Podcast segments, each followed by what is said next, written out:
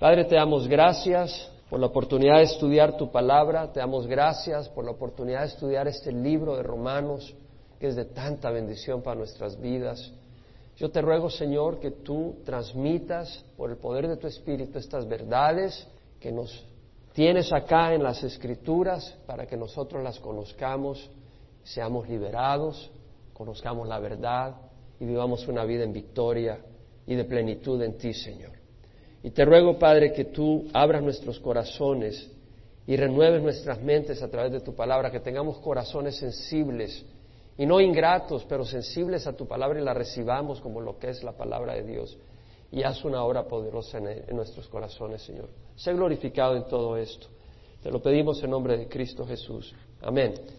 Hoy terminamos el capítulo 8 del libro de Romanos, que es tremendo capítulo, y prácticamente es todo un tema del primer capítulo al capítulo 8 de Romanos, sabemos que Pablo se identifica como siervo de Cristo Jesús, llamado a ser apóstol apartado para el Evangelio de Dios, y ese es el tema central de la carta de Pablo a los creyentes en Roma. El Evangelio de Dios es un Evangelio de fe. Como dijo, no me avergüenzo del Evangelio porque es el poder de Dios para salvación de todo el que cree, del judío primeramente y también del griego, porque en el Evangelio la justicia de Dios se revela por fe y para fe, tal como está escrito, mas el justo por la fe vivirá. Entonces es un evangelio por fe, es a través de la gracia de nuestro Señor, su sacrificio en la cruz, que recibimos la salvación, no por obras, porque por obras nadie va a ser justificado ante Dios, y Dios nos hace un llamado para vivir en santidad. Pero ese camino en santidad no se logra tratando de obedecer la ley, porque la ley lo que hace es despertar el pecado en mí que provoca pasiones pecaminosas contrarias a la rectitud de Dios. Entonces Dios nos da su Espíritu Santo para que caminemos en el Espíritu de Dios y no en la carne tratando de cumplir la ley, sino una relación de amor con Jesucristo. Eso es lo que nos enseña Pablo en Romanos. Y en el versículo 16 del capítulo 8 nos revela una vez más de que somos hijos de Dios al venir a Jesucristo y dice el Espíritu mismo da testimonio a nuestro Espíritu de que somos hijos de Dios y si hijos también herederos, herederos de Dios y coherederos con Cristo, si en verdad padecemos con Él para que seamos glorificados con Él. Entonces Pablo introduce el tema del sufrimiento. Porque vamos a sufrir en este mundo, porque el mundo crucificó a Jesucristo y nosotros estamos identificados con Jesús. Y obviamente que todos los que queramos vivir piadosamente en Cristo Jesús vamos a ser perseguidos. También vamos a sufrir por las circunstancias de este mundo. Vivimos en un mundo malvado, un mundo de injusticia, hay ladrones, hay asesinos, hay de todo, hay calumniadores, hay inmorales y también tenemos un enemigo Satanás. Y vamos a tener todas estas luchas. Pero Pablo eh, nos recuerda de que todo eso no está fuera del control de Dios. Y nuestras vidas están en el control de Dios. Y si usted no ha, no ha recibido los dos últimos estudios que hemos dado de Romanos, yo le ruego que usted los agarre porque le va a transformar su vida. Los que lo hemos estudiado podemos decir amén a eso. Y así es realmente. Pablo nos enseña de que nuestras vidas no están más allá del control de Dios. Dios tiene control de nuestras vidas. Y sí, las enfermedades vienen del enemigo, eh, vienen los ataques, pero Dios los diseña. Y cuando quiero decir que Dios los diseña, es Dios diseña las circunstancias que va a permitir. Hay circunstancias que Él no permite, pero hay unas que las permite como el golpe adecuado para forjar el instrumento que quiere hacer de nosotros. Y es porque nos ama. Y nosotros tenemos que renovar nuestra manera de pensar para poder vivir en victoria. Porque seguimos, si pensamos de la manera del mundo, vamos a vivir en derrota continuamente y no vamos a poder decir como Pablo, he aprendido a contentarme cualquiera que sea mi situación. Pablo lo pudo decir porque tenía los ojos puestos en Jesús y conocía realmente el propósito del Señor y tenía esa relación de amor con el Señor. Y el amor elimina el temor, el terror, la aflicción, sabiendo que Dios está en control. Entonces vamos a leer ahora una vez más Romanos 8, 28 al 39 terminando los últimos dos versículos del capítulo 8, el 38 al 39, pero vamos a hacer un resumen de nuevo, una revisión del 28 al 39 y yo espero que nuestros corazones estén abiertos. No pierdas la oportunidad que este estudio transforme tu vida. Te lo digo en serio.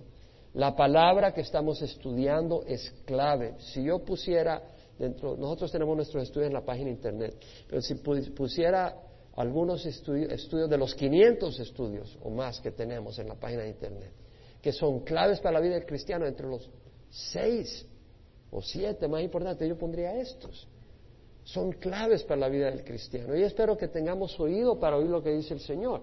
Entonces Pablo dice, sabemos que para los que aman a Dios todas las cosas cooperan para bien. Esto es para los que son llamados conforme a su propósito. Es importante saber estas cosas. Ya lo hemos dicho y repetido, o sea, dijo, mi pueblo es destruido por falta de conocimiento. Si tú no entiendes de que Dios está en control, si tú no entiendes que Dios te ama, si tú no entiendes que cada circunstancia que te aflige ha tenido que pasar primero por la mano de Dios y Dios tiene un propósito de amor hacia ti al permitirlo, si tú no entiendes eso vas a estar derrotado, te vas a tirar al mundo y no vas a vivir una vida fuerte de fe en el Señor. Entonces por eso Pablo dice, sabemos, eso es importante. La pregunta es, ¿lo sabes tú? ¿Lo sé yo? es decir, ¿lo sabemos o no lo sabemos? Yo no estoy hablando intelectualmente, pero saberlo de veras. Y sabemos que para los que aman a Dios todas las cosas cooperan para bien, todas, buenas y malas.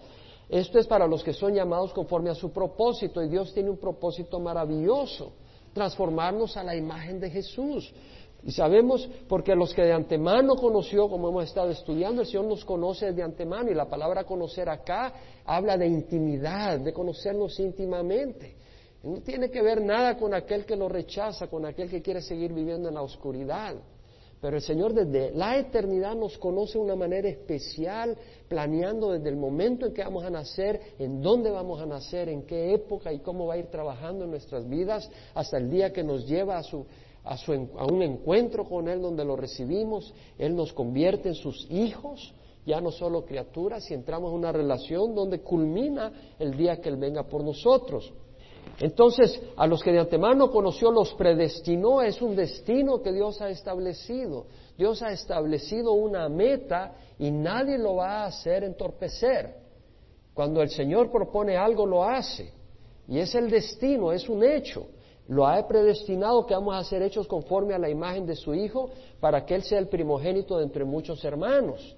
Y cuando está hablando del primogénito se está refiriendo al primero en importancia, el primero en una lista de cosas. Somos hechos a la imagen como aquel escultor que está esculpiendo. Cuando un escultor está esculpiendo una imagen, una estatua, usando un modelo y está teniendo a la persona ahí, está esculpiendo la imagen. Entonces el Señor nos está esculpiendo a nosotros a la imagen de Jesucristo, no en cuanto a sus rasgos físicos, pero en cuanto a su carácter, a su carácter, a su rectitud, a su valentía, a su amor, a su gracia, a su bondad, a su compasión. Notemos acá que somos hechos. En versículo 29 dice, a los que de antemano conoció los predestinó a ser hechos. Entonces, no es que nosotros vamos a cambiarnos, es que el Señor nos va a cambiar. Él nos cambia en la medida que nosotros aceptemos las circunstancias y la voluntad de Dios y estemos dispuestos a que Dios transforme nuestras vidas. Él es el que lo hace. Como dice 2 Corintios 3, 18, todos nosotros con el rostro descubierto, mirando como en un espejo la gloria del Señor, estamos siendo transformados a su misma imagen de gloria en gloria, como por el Señor, el Espíritu. Es el Espíritu Santo que a través de la palabra de Dios, a través de estos estudios, a través de un corazón sensible y a través de las circunstancias nos va transformando. Yo creo que el libro de Romanos va transformando nuestras vidas grandemente. ¿Quién puede decir amén a eso? Personalmente a mí este libro me está transformando. Le voy a decir que yo lo he leído muchas veces, yo lo he estudiado muchas veces, pero nunca como ahora que lo estoy enseñando. Y lo que estoy enseñando es lo que les estoy compartiendo, es decir, es lo que estoy recibiendo. Y yo estoy emocionado, porque hay verdades que de alguna manera pasaban por mi mente, pero no las comprendía. Pero creo que ahora las estoy comprendiendo a un mayor nivel que antes, y creo que todos nosotros porque he estado compartiéndolas con la misma pasión que las estoy recibiendo. Entonces vemos que somos hechos a la imagen de Jesús para que Él sea el primogénito entre muchos hermanos. Somos hermanos, así como los hermanos carnales se parecen físicamente, nos vamos a parecer a Jesús cada vez más y hay un momento donde van a decir estos son gemelos. No tendremos la divinidad de Jesús, pero vamos a tener la similitud en su carácter. Y luego dice eh, Pablo, a los que predestinó a estos también llamó y nosotros hemos oído la voz del Señor. A través del Evangelio alguien hizo una invitación y nosotros respondimos y decimos, sí, yo quiero seguir a Jesús. Y a los que llamó, a estos justificó, nos declaró justos, nos declaró rectos. Nos declaró rectos porque nos hizo rectos por la sangre de su Hijo Jesucristo. Y a los que justificó a estos también glorificó, nos llevó a una posición gloriosa de hijos de Dios, de templos del Espíritu Santo, nos dio su Espíritu Santo, nos ha dado gozo, nos ha dado paz, nos ha dado dones espirituales, nos ha dado poder, nos ha dado su palabra, nos ha dado luz, nos ha dado entendimiento, nos ha dado valentía, nos ha dado una vida con propósito. Entonces, vemos todo eso que el Señor ha hecho. Entonces, ¿qué diremos a esto? Si Dios está por nosotros, ¿quién estará contra nosotros? Muchas veces nosotros creemos que Dios está contra nosotros, queriendo ver dónde estamos fallando. No, Dios está por nosotros. Si Dios está por nosotros, ¿quién contra nosotros? Dios está por nosotros, hermanos. Así como somos, rascuaches, aparte de la gracia de Jesús, sin ofender a nadie. Porque aquí hay algunos de sangre azul. Por eso se ofendieron, no se rieron. Pero la sangre de Jesús nos limpia y Jesús nos ama y todo lo que necesitamos es ponernos en el camino y aceptar a Jesús. Y hemos aceptado a Jesús. Entonces, bueno, Él está a nuestro lado. Y, por eso dice, eh, bueno, si Dios por nosotros, ¿quién contra nosotros? Y luego dice, el que no eximió ni a su propio Hijo, sino que lo entregó por todos nosotros no lo escatimó, lo entregó por todos nosotros, ¿cómo no nos concederá también con Él todas las cosas? ¿Quién acusará a los escogidos de Dios? Dios es el que justifica. Sí tenemos acusadores, Satanás, nuestros enemigos, a veces nuestro corazón nos condena, pero si estamos caminando en el camino del Señor, sabemos que somos imperfectos, pero la sangre de su Hijo nos limpia de todo pecado. Y aún a veces nuestros amigos nos acusan, porque no conocen nuestras actitudes, nuestras razones y tal vez malinterpretarán nuestras decisiones. Pero tenemos que ser fieles al Señor. Y sabemos que el Señor de todas maneras nos justifica. ¿Quién es el que acusa a los escogidos de Dios? Dios es el que justifica y somos escogidos, somos seleccionados. ¿Se acuerdan? Somos la selección nacional del Brasil espiritual. Somos los Pelés, ¿no? Los Maradona, aunque Maradona no me gusta mucho, pero hay otros que pero somos esos campeones, somos seleccionados por el Señor y somos campeones porque el campeón de campeones vive en nosotros. Y lo único que tenemos que hacer es dejar que Él se manifieste en nuestras vidas. ¿Cierto? Cuando nosotros no, no lo estropeamos, Él mete tremendos goles, mejores que los de Pelé. Estamos hablando espiritualmente, ¿cierto o no? ¿Quién ha visto al Señor meter tremendos goles? Gloria al Señor, gloria a Dios. Vemos eso. Ahora luego dice, ¿quién es el que condena? Bueno, el único que tiene derecho para condenar es el juez del universo, que es Jesucristo. Pero el mismo juez es el que dio su vida por nosotros, el que pagó. ¿Quién es el que condena? Cristo Jesús es el que murió, más aún que resucitó y está a la diestra del Padre intercediendo por nosotros. Entonces el juez del universo no nos va a condenar porque él mismo pagó la condena por nosotros y está a la diestra del Padre intercediendo por nosotros. Eso es lo que tenemos acá. Entonces luego dice el Señor, ¿Quién nos separará del amor de Cristo? Tribulación, angustia, persecución, hambre, desnudez, peligro o la espada, tal como está escrito, por causa tuya somos puestos a muerte todo el día, somos considerados como ovejas para el matadero, pero en todas estas cosas somos más que vencedores por medio de aquel que nos amó. Y aquí entramos a una área muy importante, y es que Dios no nos ofrece una vida sin dificultades. Por eso dice, ¿quién nos separará amor a Cristo? Tribulación, angustia, persecución, hambre, desnudez, peligro de la espada. No, va a haber mucha tribulación, pero hay un propósito glorioso. Número uno, convertirnos en la imagen de Jesús. Él está transformándonos a la imagen de Jesús para que Él sea el primogénito de muchos hermanos. Número dos, ¿se acuerdan? Que nos regocijamos en las tribulaciones, sabiendo que la tribulación produce paciencia y la paciencia carácter probado y el carácter probado esperanza. Ahora, la tribulación produce paciencia. Acuérdese la palabra paciencia, le llamamos, algunas traducciones dicen perseverancia, pero nosotros le pusimos otro título. ¿Se acuerdan cuál? Condición espiritual. Es la condición espiritual, porque la perseverancia, la paciencia, la, palabra en el griego quiere decir la habilidad de resistir y mantenerse en el mismo curso sin desviarse, dirigido hacia la meta, perseverando. Es como aquel que está haciendo ejercicio y en la medida que hace más ejercicio adquiere mayor condición para perseverar. Entonces, la tribulación, si nosotros estamos en las manos del Señor, llenos del Espíritu Santo, va a ejercer en nuestras vidas esa condición espiritual que nos permitirá, como la condición física, llegar a los Juegos Olímpicos y ganar, la condición espiritual, tener la valentía, tener la perseverancia para entrar en batallas más grandes y lograr grandes victorias para nuestro Señor.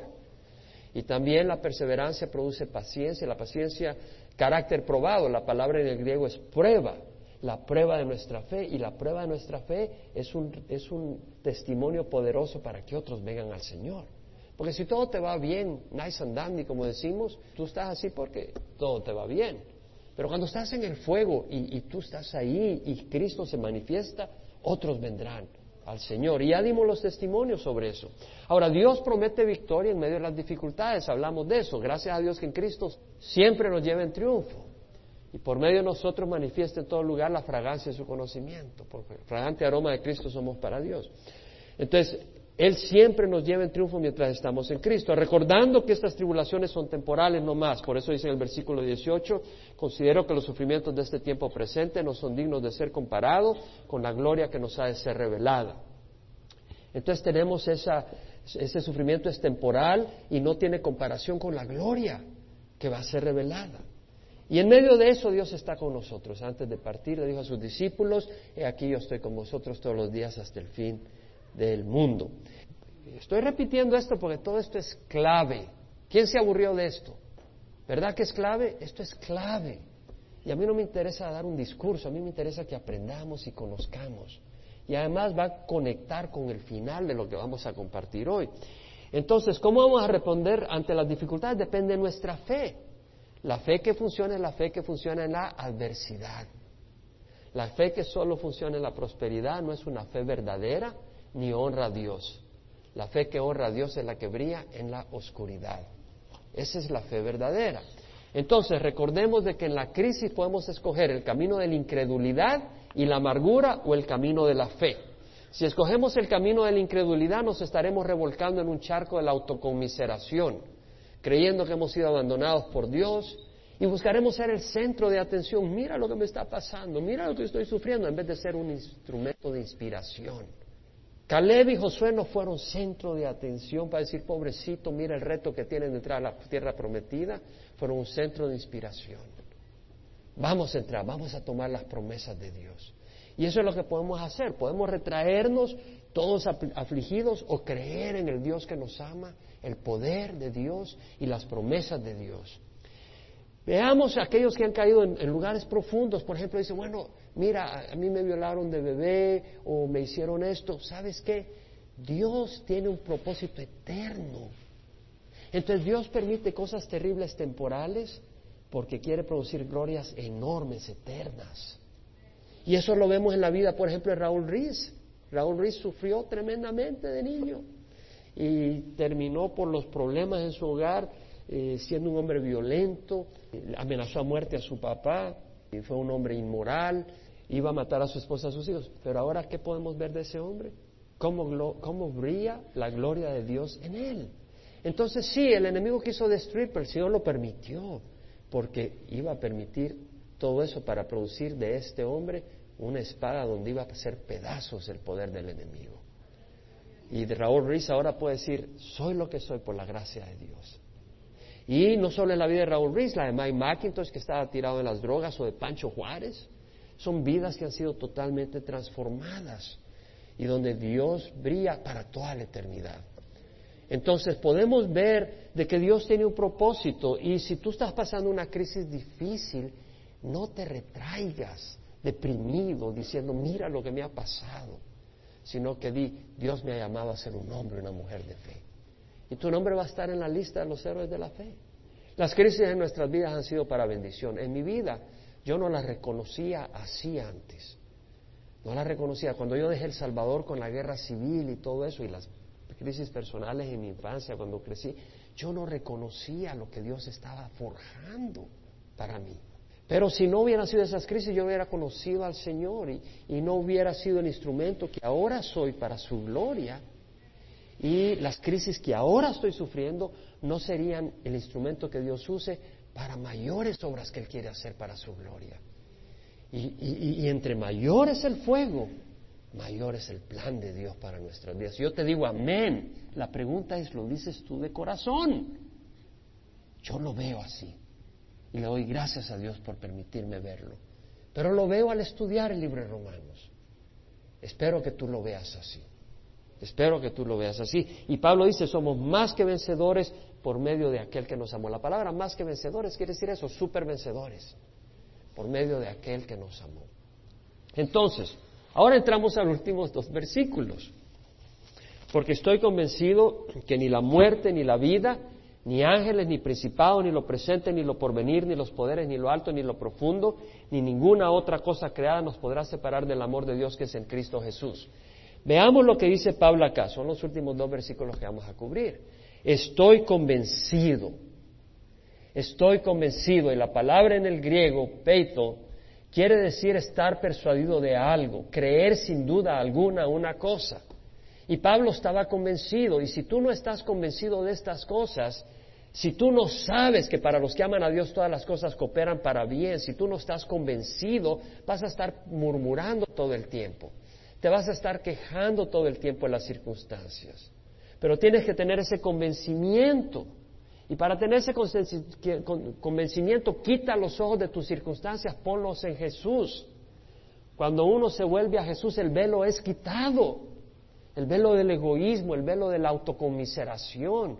Pon los ojos en Jesús y vas a tener ese convencimiento, esa fe, ese convencimiento es la clave, es la puerta para experimentar el amor y el propósito infinito de Dios para tu vida y para que aproveches este tiempo de manera poderosa, explosiva.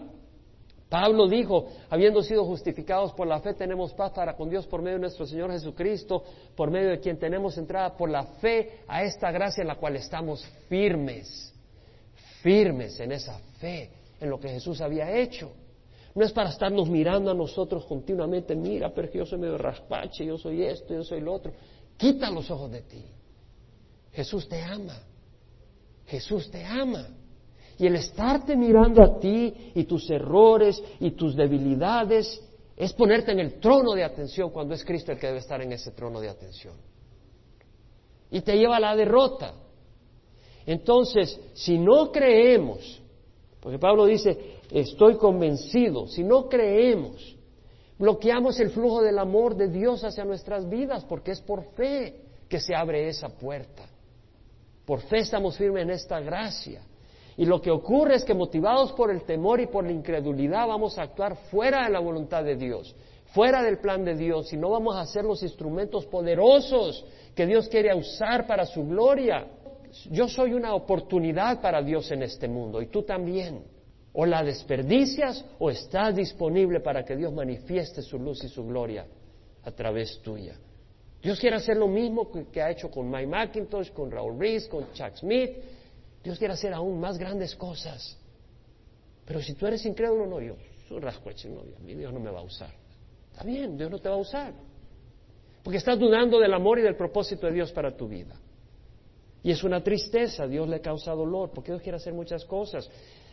El temor es terrible. Mira, en el África ponen a las vacas en corrales para que no, no se los coman los leones. Pero a veces llegan los leones, por donde viene el viento, se deja que el viento les lleve el olor a, las vacas y se ponen inquietas.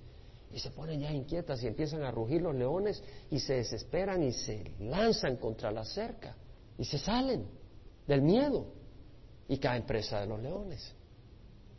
Entonces, cuando tú no entiendes que estás protegido en las manos de Dios, cuando tú no entiendes el amor del Señor, vas a correr a tus propias ideas, a tus propias ayudas, a tus propios mecanismos, a otras personas poniendo...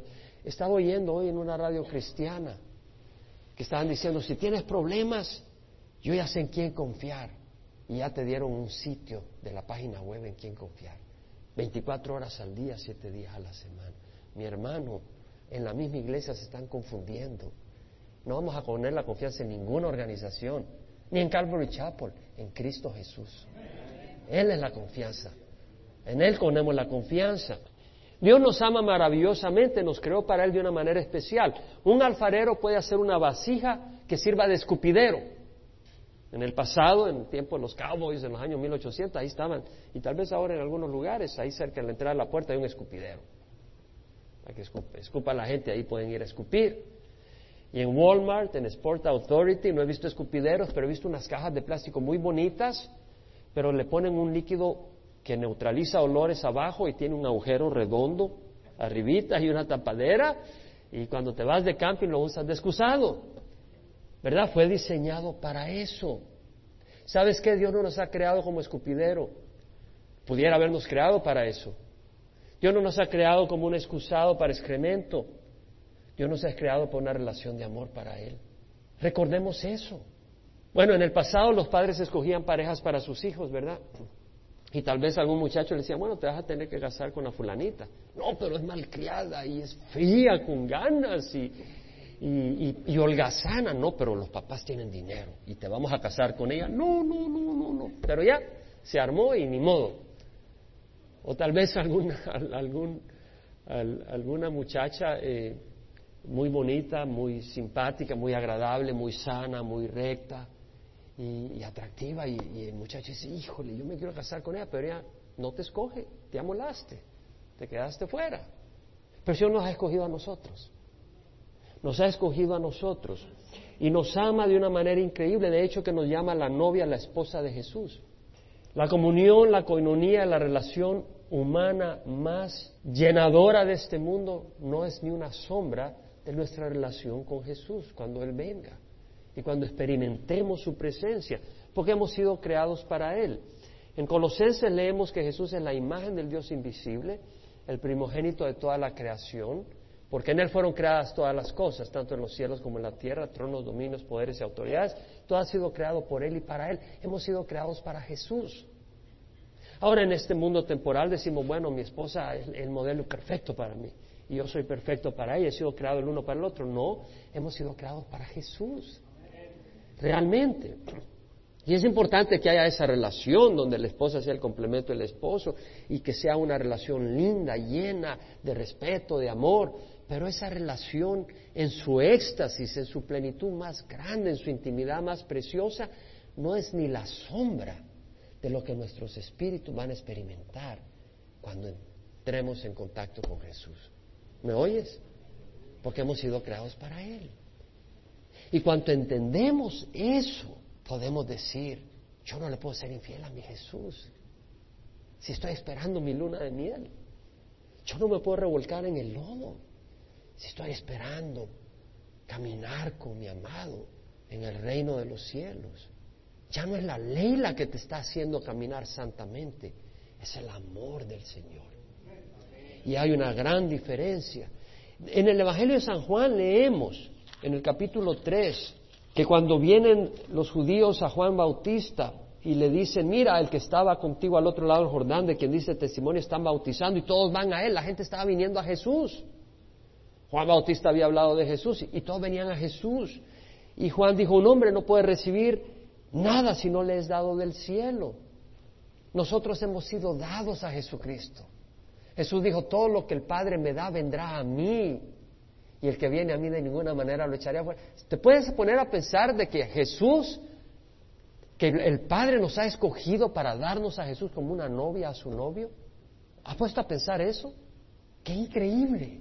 Cuando yo lo veo a usted digo, no puede ser. Y cuando usted me ven a mí, no puede ser. Pero es increíble, pero Dios así es nos ha creado para darnos a Jesús. Y, Juan dijo, vosotros mismos me sois testigos de que dije, yo no soy el Cristo, sino que he sido enviado delante de él. El que tiene la novia es el novio. Jesús es el novio, la novia era la iglesia, los discípulos que estaban viniendo a seguir a Jesús. En Apocalipsis 19, donde leemos las bodas del Cordero, y dice el versículo 6, oí como la voz de una gran multitud, como el estruendo de muchas aguas, y como el sonido de fuertes truenos que decía, aleluya, porque el Señor nuestro Dios Todopoderoso reina, regocijémonos y alegrémonos y démosle a Él la gloria, porque las bodas del Cordero han llegado y su esposa se ha preparado. Está hablando de esposa, está hablando de bodas. ¿Entendemos, hermanos? ¿Registra en nuestro corazón lo que estamos diciendo? Este no es un término así nomás. Está hablando de una pasión. ¿Me explico? De una pasión. En el término natural sería la boda. Y está hablando en el término espiritual. Esto solo es una sombra de la plenitud que vamos a disfrutar en la presencia de Dios. Es algo maravilloso. Y dice en el versículo 8, a ella, a la novia, le fue concedido vestirse de lino fino, resplandeciente y limpio, porque las acciones justas de los santos son el lino fino. Quiere decir que nuestras obras, nuestro sufrimiento, perseverando en las cosas de Dios, todas esas cosas van a embellecer, embellecernos cuando venga el Señor. Eso es lo que quiere decir.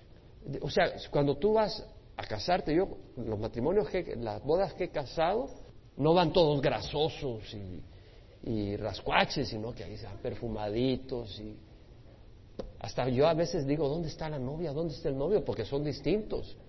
Se transformaron para llegar a la, boda. Y, así es la cosa.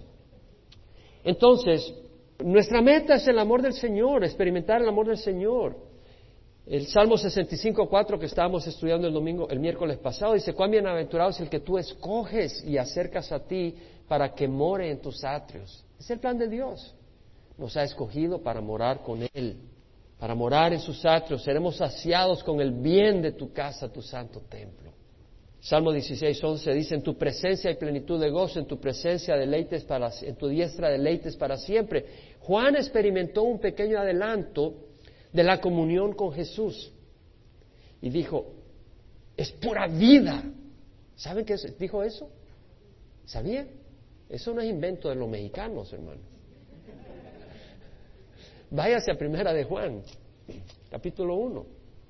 Pero Juan dijo lo que existía desde el principio, lo que hemos oído, lo que hemos visto con nuestros ojos, lo que hemos contemplado, lo que han palpado nuestras manos acerca del verbo de vida, dijo Juan. Pues la vida fue manifestada y nosotros la hemos visto y damos testimonio y os anunciamos la vida eterna, la cual estaba con el Padre y se nos manifestó. Eh, Juan dice, es la vida. Y os lo anunciamos para que tengáis comunión con nosotros y en verdad nuestra comunión es con el Padre y con el Hijo. Entonces vemos de que la idea es esa comunión y esa comunión es comunión con vida, es tener vida, es estar en comunión con la vida. Jesucristo es lo máximo. Jesucristo es lo máximo y Pablo experimentó también, así como Juan experimentó un adelanto de la comunión con Jesús, Pablo lo experimentó y dijo, yo quiero más. Es como cuando estás con alguien cinco minutos y con una novia, por ejemplo, y dice, la voy a proponer, está tremenda esta muchacha. Cinco minutos no te alcanza, quieres tener más tiempo. Cinco minutos no es suficiente. Y Pablo lo experimentó dijo, todo lo que para mí era ganancia lo he estimado como pérdida por amor de Cristo. Y aún más yo estimo como pérdida todas las cosas en vista del incomparable valor de conocer a Cristo Jesús mi Señor, por quien lo he perdido todo y lo considero como basura a fin de ganar a Cristo. Cuando nosotros entendemos el amor de Cristo para nosotros, Jesucristo quiere estar con nosotros. Es decir, es como el Padre, Jesucristo viene por su novia y se va a la mansión celestial, a la casa del Padre. Creer en Dios, creer también en mí. En la casa de mi Padre hay muchas moradas, si no fuera así os lo hubiera dicho pero voy a preparar un lugar para vosotros y si voy y preparo, vengo y los llevo conmigo para que donde yo esté, ustedes estén conmigo. El plan de Dios es que estemos con Cristo eternamente, ese es el amor de Dios. Entonces podemos decir que para los que aman a Dios todas las cosas cooperan para bien, porque Dios es poderoso, Dios tiene control, Dios sabe lo que está pasando, Dios diseña esas cosas para moldearnos de la manera que nos va a moldear. Y necesitamos conocer eso. Y hemos estado estudiando en Segunda de Pedro, si se acuerdan, Segunda de Pedro capítulo 1, versículos claves. Simón Pedro, siervo y apóstol de Jesucristo, a todos los que han recibido una fe como la nuestra, mediante la justicia de nuestro Dios y Salvador, Jesucristo, gracia y paso sean multiplicados en el conocimiento de Dios y Jesucristo nuestro Señor. En el conocimiento de Dios vamos a tener paz. En el conocimiento de Dios vamos a entender que todas las cosas obran para el bien de aquellos que aman al Señor. Cuando conozcamos a Dios vamos a entender Este golpe Dios lo diseñó. No es de Dios, pero Dios lo diseñó. Lo voy a usar para transformar a esta persona. Este fuego lo voy a usar para refinar a esta persona. Y cuando sea aprobado, brillaré como el oro, dijo Job. Y así será con nosotros. Dios tiene un plan, entendemos. Su divino poder nos ha concedido todo cuando concierne a la vida y a la piedad. Vamos a poder caminar victoriosamente mediante el verdadero conocimiento. Dios nos ama de aquel que nos llamó por su gloria y excelencia, por medio del cual nos ha concedido sus preciosas y maravillosas promesas, a fin de que por ella llegamos a ser partícipes de la naturaleza divina, habiendo escapado de la corrupción del mundo por medio de la concupiscencia. Es decir, a través de las promesas, ¿cuál es nuestra promesa preciosa y maravillosa? Tiene que ser mejor que lo que este mundo ofrece. ¿Y cuál es la promesa maravillosa? Cristo. Cristo. Si tenemos a Cristo, tenemos todo. El que no eximió ni a su propio Hijo, sino que lo entregó por todos nosotros. Nosotros somos los, los, discípulos preferidos. ¿Se acuerdan del discípulo amado? Juan se llamaba el discípulo amado. Somos los discípulos amados del Señor. Cada uno, porque cada uno de nosotros es distinto. Cada uno tiene una historia, unas circunstancias, una vida que ha vivido de tal manera, donde ha honrado al Señor, donde ha recibido el Señor, donde el Señor ha moldeado, donde el Señor ha trabajado en ti. Cada uno es una joya preciosa, peculiar, especial para el Señor. Un trofeo de su gracia. Cada uno de nosotros. Entonces, Pablo dice en Romanos 8, estoy convencido que ni la muerte, y para la palabra muerte, es thanatos, es muerte cuando el alma se separa del espíritu. No nos va a separar del amor de Dios, porque el mismo Pablo dijo, mientras habitamos en el cuerpo estamos ausentes del Señor, pero cobramos ánimo y preferimos más bien estar ausentes del cuerpo y habitar con el Señor. Entonces, la muerte no nos separa del amor de Dios, al contrario, al dejar este cuerpo vamos a la presencia del Señor. Tenemos que tener miedo. Ni la vida, bueno, mientras estamos en este mundo, estamos lejos del, cielo, pero no de Dios. La vida no nos separa de Dios. Ni ángeles, y la palabra ángeles, ángelos, en 2 Corintios 12, 7 y 2 Pedro 2, 4 se refiere a demonios, ángeles caídos. Porque yo no puedo pensar que Miguel o Gabriel traten de alejarnos de Dios o del amor de Dios, pero se está refiriendo a demonios. Y algunas personas dicen, yo no me voy a meter con lo del Señor porque voy a tener mayor problema con los demonios. Ni ángeles nos pueden separar del amor de Dios que es en Cristo Jesús. Los demonios no pueden, y ya lo hemos mencionado, ¿qué quieres hacer? Estar enfogado, lleno de fuego por el Señor, apasionado. Y el Satanás y todas sus huestes vendrán contra ti, pero ¿sabes con quién estarás? Con el Señor. ¿O quieres estar tibio? Que el Señor dice, estoy a punto de vomitarte en mi boca porque no eres ni frío ni caliente y Satanás te va a zarandear. Ni principados, y la palabra principados es arque, que quiere decir el primero, el líder dentro de un grupo, una persona de, de, rango, de liderazgo, o sea, los líderes demoníacos, porque el reino de la oscuridad está organizado en distintos niveles, y los niveles superiores no pueden separarnos ni lo presente, nada presente, ni lo porvenir. Es decir, tú puedes decir, bueno, ahora estoy bien, pero quién sabe lo que vendrá en el futuro. Pablo dice, ni el futuro. El futuro no es incierto para el creyente. El futuro está en las manos de Cristo para el creyente, porque estamos en las manos de Cristo. Ni los poderes, la palabra acá es dunamis, de donde viene la palabra dinamita, algo poderoso, ningún poder podrá separarnos del amor de Dios, ni lo alto, la palabra acá es alto, altura, una estructura elevada, algo alto. Ya sea que te subas a cuarenta mil pies de altura en un avión, no te puedes separar del amor de Dios ni de su propósito.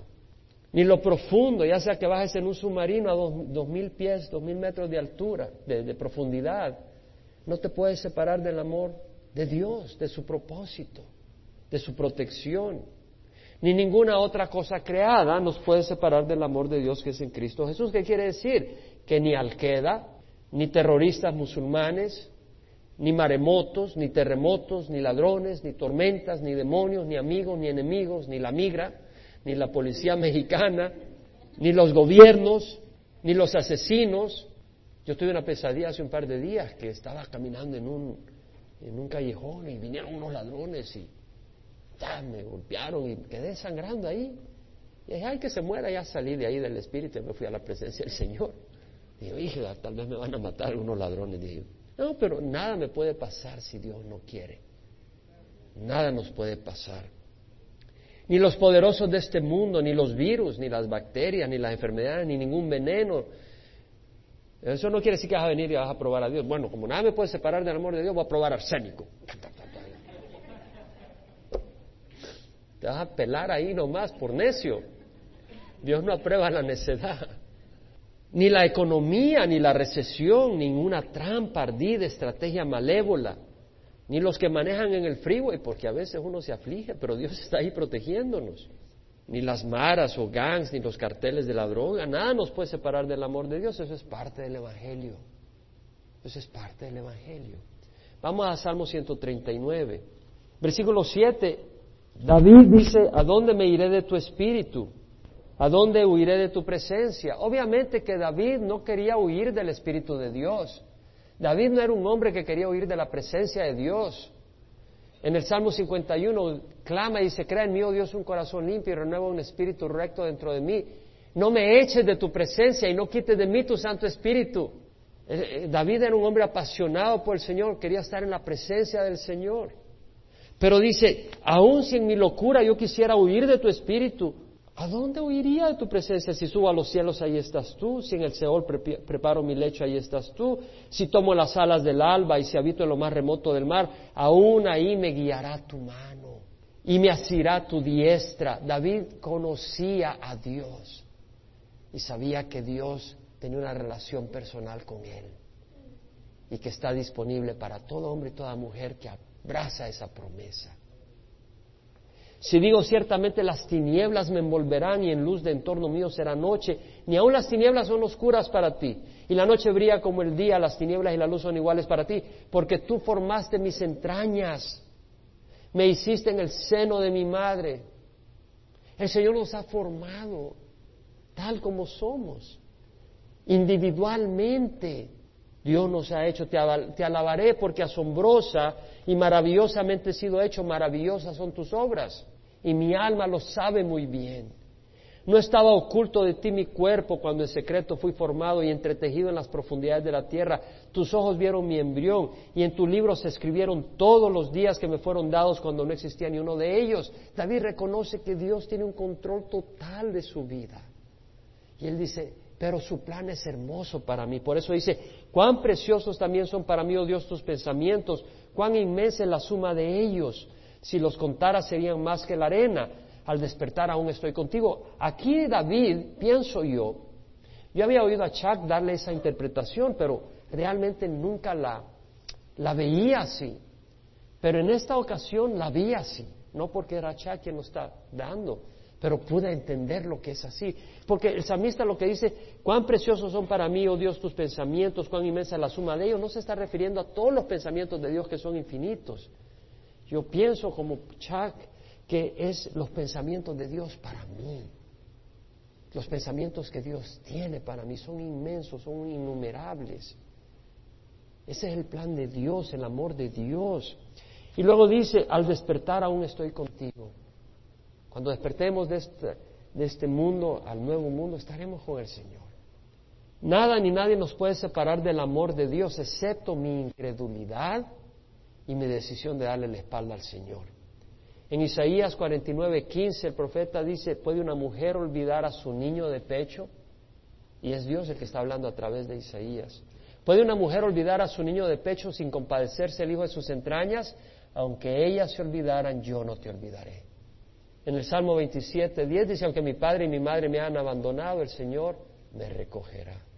Ni mi pesado pecador, si me arrepiento y me vuelvo a Dios, me puede separar del Señor.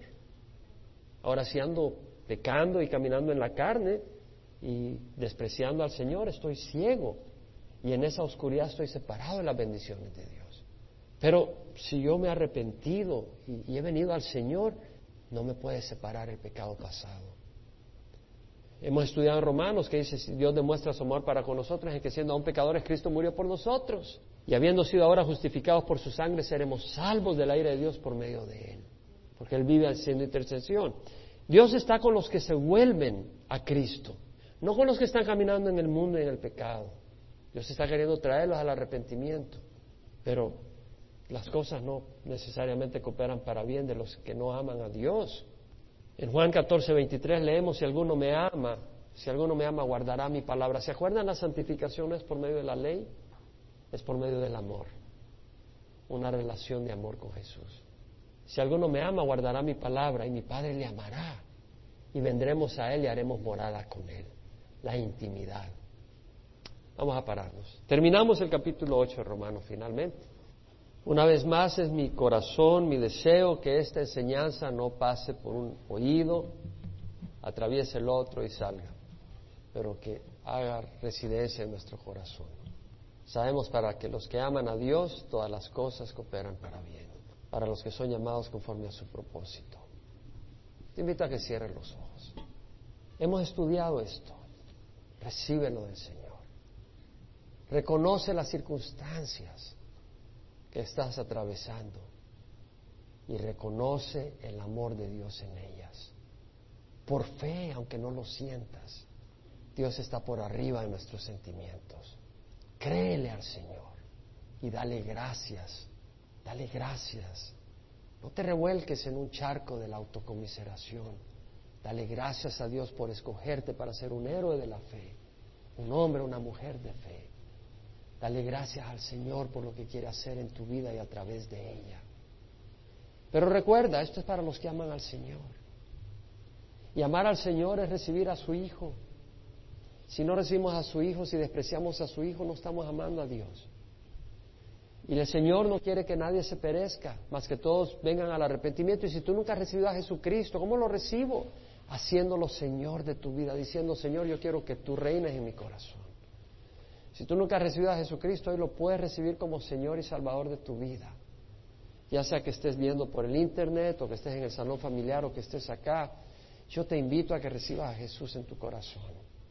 Le pides perdón por tus pecados, su sangre te limpia de toda maldad y le dices, quiero caminar contigo, dame tu espíritu para hacerlo.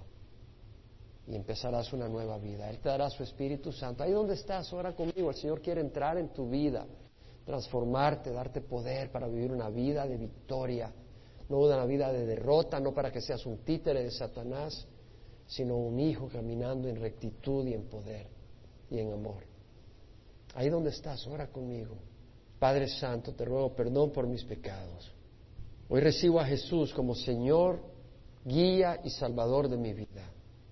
Creo que murió por mí y creo que resucitó y que ahora vive y lo recibo como Señor y Salvador. Dame tu Espíritu Santo, Señor, para caminar en rectitud, obedecerte. Dame entendimiento de tu palabra, dame hambre de tu palabra. Guíame a una congregación donde se enseñe tu palabra. Y si estás acá localmente y no vas a otra congregación donde se enseñe la palabra, eres bienvenido a participar acá con nosotros. Te lo pido, Señor, en nombre de Cristo Jesús. Para aquellos que ya conocemos al Señor, ¿por qué no tú con tus propias palabras le hablas al Señor con lo que el Señor te ha hablado y le respondes a lo que el Señor te ha dicho esta mañana?